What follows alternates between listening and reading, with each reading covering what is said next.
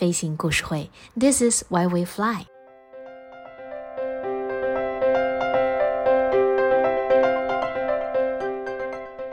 Hello，电波前的小耳朵们，大家好，我是你们的老朋友珠宝。那很高兴呢，又在新的工作日的一周和大家如约相遇了。那相信呢，在飞行故事会的陪伴之下，你的新的一周工作日能够元气满满。近期呢，又听到了不少超音速飞机的消息，不知道这一次超音速会不会又一次的登场呢？说起超音速飞机啊，就不得不说一下协和飞机了。在协和飞机驰骋江湖的时候，人们总是会对协和飞机呢心存疑虑，因为它很小，也很拥挤，而且呢座位都非常的狭窄。瑞安航空呢是欧洲最大的廉价航司，它的机上布局就已经足够的拥挤了，但是在协和面前仍然是自惭形秽的。和今天的乘机体验做比较呢，这架超音速飞机还有着非常嘈杂的机上环境。协和飞机的飞行成本也高得可怕，因此呢，这也是票价居高不下的重要的原因了。就是有点像现在的头等舱，永远买不起头等舱的人呢，对于协和飞机的谢幕是感到非常惋惜的。也有不少航空爱好者非常喜欢协和飞机。那在今天的咱们的飞行故事会里呢，就要来重点讲一讲协和飞机票价的事儿。协和超音速飞机呢，曾经是非常昂贵的横渡大西洋的方式。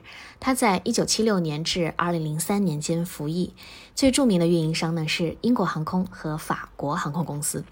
但是新加坡航空和布拉尼夫国际航空都曾通过失租运营的方式呢运营过一架协和飞机，只是时间都不长。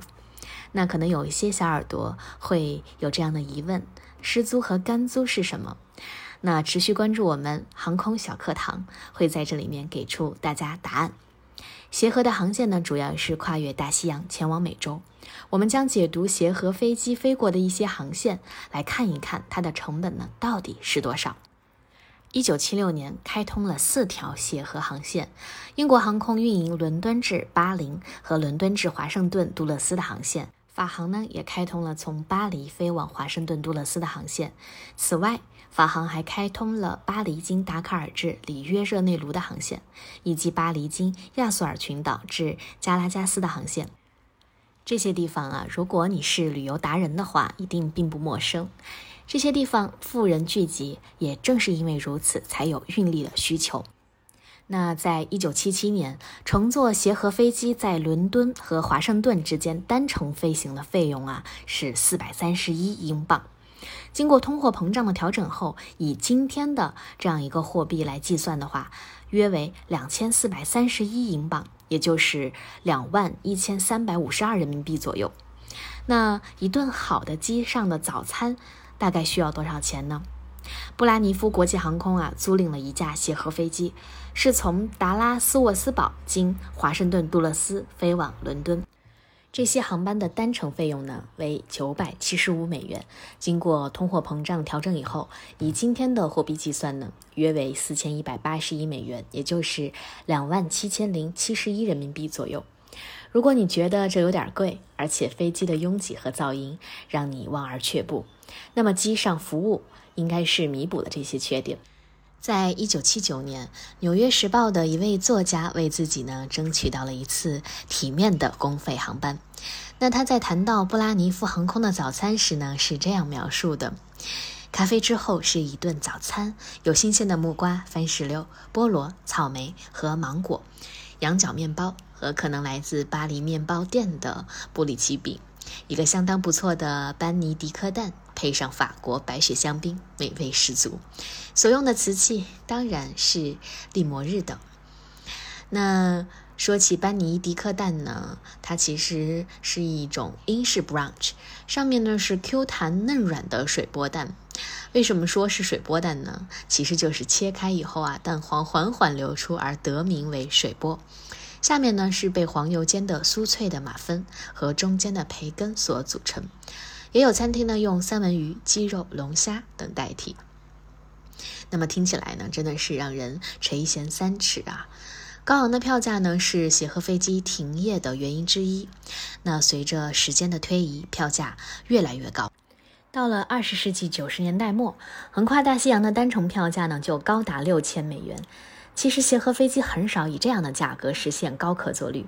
据说乘坐协和飞机的人有一半是免票或者享受优惠的，真是不折不扣的赔本赚吆喝的操作。最后，协和飞机成了英航和法航的成本最高、票价最高的飞机。为了能卖出座位，协和飞机机票呢，其实也有过促销活动。毕竟有市场的项目才能够长久的存续。在一九八九年，英国航空的员工乘坐协和飞机往返纽约和伦敦的话，可以享受专属的优惠。那在当时的票价呢是四百九十九美元，以今天的货币计算，大概一千多美元，约人民币六千四百七十五左右。普通乘客呢，其实也可以享受折扣，只是优惠的力度就不如航司内的员工大了。这种高端的飞行体验逐渐呢被阿提哈德航空 A380 的三室套房和头等舱套房代替。和协和飞机一样，它们的价格并不便宜。另外，即使是最现代化的客机，速度也不及协和，但飞行的舒适度比协和是要高得多了。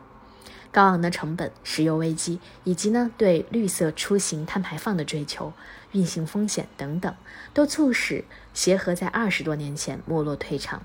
尽管如此，协和仍然是保留着当代航空产品少有的魅力，就像是一双过紧的鞋子，看起来很好看，却不实用。但是呢，总有一些人愿意为之花钱，无论花费多少。看着最近的航空新闻，似乎超音速飞机又要卷土重来了。那电波前的你想试试超音速飞机吗？欢迎大家在本期节目的留言区告诉我们。好了，这就是飞行故事会本期的全部内容。This is why we fly。撰文方望，编辑上官，主播主宝推广挣钱小助理小肖心玉。咱们下期节目不见不散。